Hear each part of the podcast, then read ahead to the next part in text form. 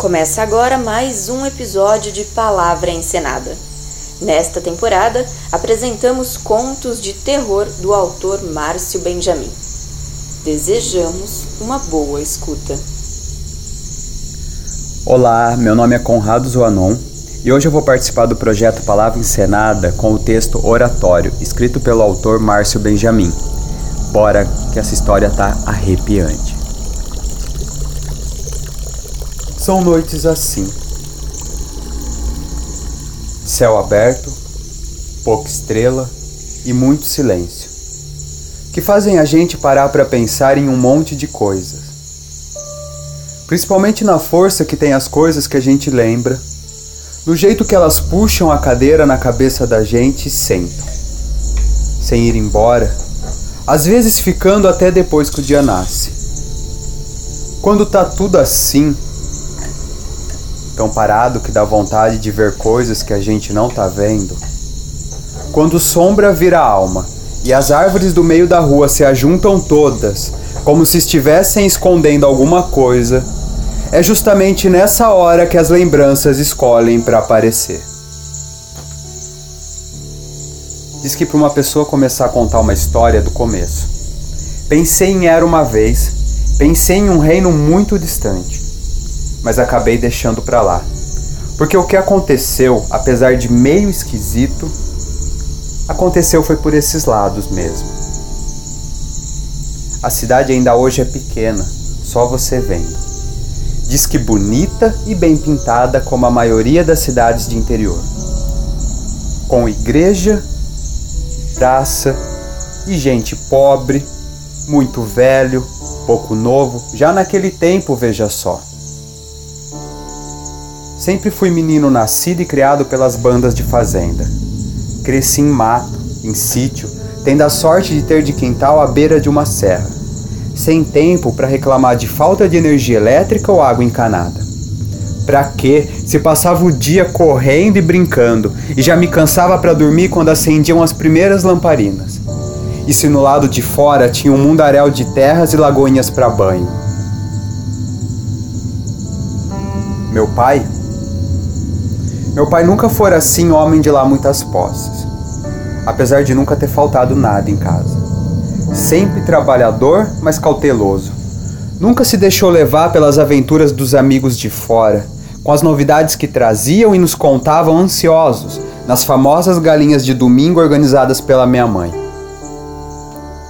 Ou quase nunca, a bem da verdade.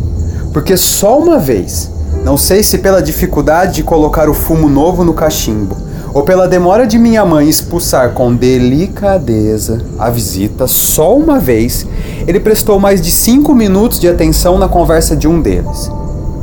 Foi suficiente. Porque não se sabe como, mas esse cabra safado meteu meu pai no meio de sua conversa e fez o velho investir mais do que devia, mais do que tinha, em umas sacas de veja só café crê um mundaréu de grãos avermelhados que ficaram mofando no alpendre por meses, emprestando a casa com seu cheiro, invadindo a comida com seu gosto. E mesmo pequeno, eu já não conseguia mais dormir logo depois que acendiam as lamparinas. Porque eram grandes as paredes da minha casa, mas também bem finas. E eu podia ouvir direitinho o murmúrio dos meus pais brigando é uma discussão que sempre acabava com o choro baixinho da minha mãe, abafado pelo cantar dos galos. Era uma sexta-feira, a primeira da quaresma, cedo ainda, quando meu pai nem bem levantou e foi para os fundos da casa. Voltou com um galo debaixo do braço, pisando duro no chão da minha janela. Eu ainda era muito criança, mas achei aquilo estranho demais para ser normal. Naquela mesma noite, Escutei do lado de fora um barulho de esporas no chão. Olhei pela brechinha da janela e vi meu pai descendo a entrada da casa, seguindo para os lados de onde se cruzam os caminhos da estrada. Voltou logo cedo, amparado pela minha mãe que foi receber ele na porta de casa. Pensei que era bebedeira, mas a afilhada de mãe que ajudava nos serviços de casa trouxe foi uma bacia com água e umas toalhas. Trinta dias e trinta noites ele passou de cama, deitado sem nem se mexer. As vizinhas se reuniram em novenas intermináveis, mas nada parecia funcionar. Meu pai ia morrer. Mas nem bem se passou uma semana daquele dia, o velho levantou-se da cama como se nada tivesse acontecido e as coisas começaram a mudar lá em casa. As sacas de café sumiram não sei para onde.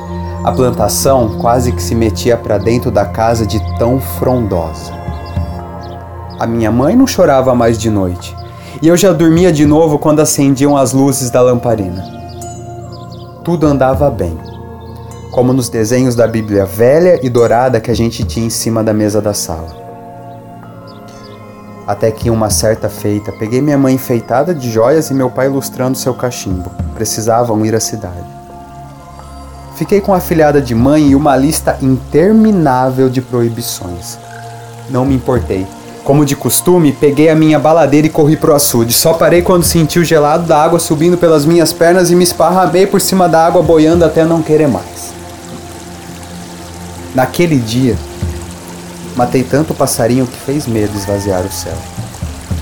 Voltei com as nuvens já vermelhas e a cantiga das cigarras nas orelhas, planejando o que fazer com tanto passarinho morto. Quando dobrei a curva já perto da subida da casa, juro que vi. Agachado, quase gente, em cima do juazeiro. Olhei de novo, não tinha nada nem vento mas o pelo arrepiado do meu braço dizia que tinha um olhar parado em mim. Sem me avisar, as pernas deram uma carreira para dentro de casa. Cheguei esbaforido, trancando a porta de um susto, sem sentir, esperando a minha mão parar de tremer. Apesar da légua entre a árvore e a casa, eu não tive coragem de brechar pela janela, porque eu preferia acreditar que tinha ido embora, apesar de sentir o peso encostado na porta. Naquela noite não quis esperar as lamparinas para dormir. Mas o barulho do vento no juazeiro me cutucava o juízo, as folhas duras estalhando como se pisadas. O barulho do corpo caindo, que desceu da árvore e veio caminhando devagar.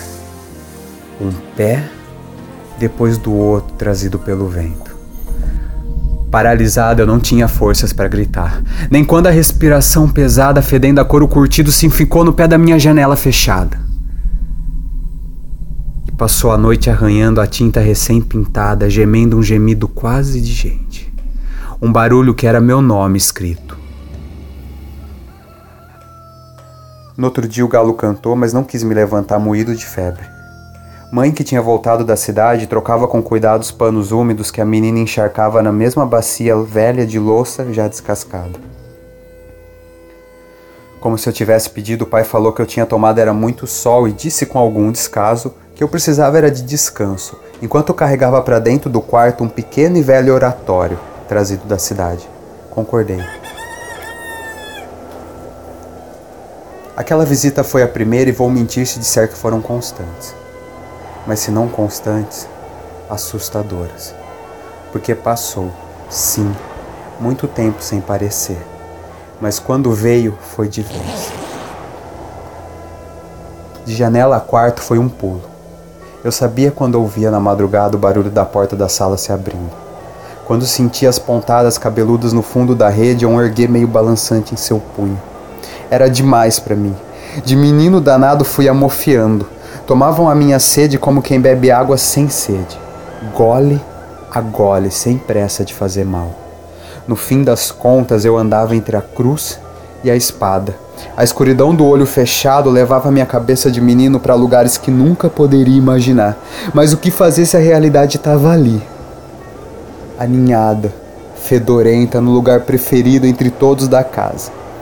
A parte de baixo da minha cama, de onde podia resfolegar a noite, de onde podia desfazer o estrado e até agarrar com força meu pé com aquela pata sebenta enquanto eu passava por perto. Foi aí que começou a falar e eu perdi meu medo de gritar.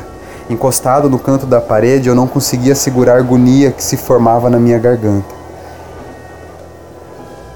E meus pais, que nunca mais discutiram além dos limites das paredes, recomeçaram seus plenos noturnos. Mas dessa vez era diferente. Dessa vez eu podia ouvir a voz de mãe alta, dizendo que nunca mais, dizendo que era o fim, dizendo que se fosse para mim ficar daquele jeito,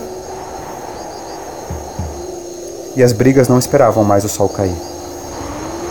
Sem entender, cada vez mais senti escapar a vontade de não perder o resto do juízo. Quem sabe fosse mais fácil ficar doido. Até que uma certa noite, igual a todas as outras, a não ser pela lua grande e amarelada, naquele breu de estrelas do interior, onde só se ouvia o vento batendo na plantação, foi numa noite assim que eu ouvi um silêncio. Nenhuma sombra, nenhum cheiro de carniça ou barulho engasgado de porco sangrando. Aí eu sorri gargalhei sem aperreio pela primeira vez em meses, beijando os tercinhos e santinhos que passaram a fazer parte do meu quarto, prometendo a cada um deles os mais abissais milagres e comecei a dormir em paz. Ou tentei, porque eu ouvi, sem respirar, uma zoada seca em cima do telhado, um arrastar pesado. Foi olhar para cima e acompanhar as passadas fazendo gemer as telhas de barro, deixando cair o pó da cumeira, como as migalhas de João e Maria. Até que apareceu, de costas para a noite, entre mim e a lua, descendo do telhado para dentro do meu quarto. E eu voltei a tremer quando cruzou os olhos nos meus, uns olhos vermelhos que crepitavam como brasa de São João. Tremi quando o peste serpenteou janela adentro enquanto cambaleou, podre, podre para cima da minha cama. Tirei forças não sei de onde e corri pro quarto de mãe, derrapando de joelhos em frente à cama dos meus pais. Premonitiva, ela já estava sentada na cama, sozinha. Meu pai tinha ido fechar um negócio muito importante na capital. Lavado em água salgada de choro, eu não tive medo de ser o filho pequeno e pedi para mandar ele embora do meu quarto. Pedi para ela mandar embora do pé da janela. Duas faíscas eram os olhos. Peludo, fedorento, bufava de ódio arrodeando a casa em uma carreira de fazer medo. Como um touro brabo, esmurrava a parede, rinchava danado, balia, uivava, na beirinha escavando o chão. Decidida, minha mãe levantou-se e foi seguida. Como no espelho grande da sala, eram ele e ela. Os olhos vermelhos pulando entre as abertas do grande quarto dos meus pais. Um caminho que acabou em frente ao velho oratório que meu pai trouxera da cidade, montado na cabeceira da cama. Mãe parecia nem ouvir os guinchos que vinham do lado de fora grunhidos que iam soando cada vez mais como uma voz humana, uma voz que conhecia minha família, uma voz que chamava cada um pelo nome. Firme, danou no chão a peça. As suas portinhas encompinzadas não resistiram, e uma garrafa preta, empoeirada, pouco santa, a bem da verdade, rolou pelo chão estilhaçando-se no cantinho da parede. Do lado de fora ouviu-se um uivo agorento e uma fumaça de enxofre queimado. Em desalentada carreira para dentro da noite fugiu um bode preto, correndo até sumir já perto do juazeiro. Foi fazer isso e o galo cantar. É engraçado como de manhã tudo parece diferente. Eu lembro de ter pensado na hora, soluçando no chão, de olho duro na mancha preta que tinha sobrado no pé na janela de mãe, como um resto de traque. Naquele dia, esperamos pai na porta de casa. De longe, pude notar que ele voltava destruído. Percebi que o negócio deu certo, não. Só de olhar pude notar que a mala que carregava parecia pesar bem uns 100 quilos. Porque ele perdeu tudo em negócio, em carta e em quenga. A plantação também parecia meio murcha como meu pai. E foi assim que aconteceu. Sem tirar nem colocar. Juro. Fui mandado para morar com minha tia na capital. Uma mulher meio doida do juízo que nunca se cansou de bater em mim e que me ensinou do jeito dela algumas coisas importantes sobre vida e sobre dinheiro. Meu pai morreu dali nem bem um ano, de tristeza, ainda agarrado aos cacos da garrafa, ainda alisando na palma da mão algo invisível dizem, esperando na beira da estrada a volta de um bode preto. A minha mãe sumiu. Deus sabe para onde. O resto da casa, da cidade, da garrafa continuam lá, Para aqueles que se aventuraram a ir buscar, se deu certo, não sei. Ninguém voltou para dizer. E eu? Eu queria era muito dizer que aprendi. Queria era muito dizer que. Mas eu me sinto meio aliviado, meio derrotado, em saber que a gente, assim como pessoa, é fraco. Que mesmo vendo alguma coisa dar errado, aninha no peito uma certeza de que na nossa vez vai dar tudo certo. É o que eu digo, mesmo quando penso na minha vida cheia de dinheiro, de mulheres e de poder, quando tenho certeza de que a minha parte do trato foi cumprida, ainda penso que posso fugir quando escuto um cheiro bem conhecido apodrecendo a porta da minha casa. Mas acabo dizendo: entre, a porta está aberta.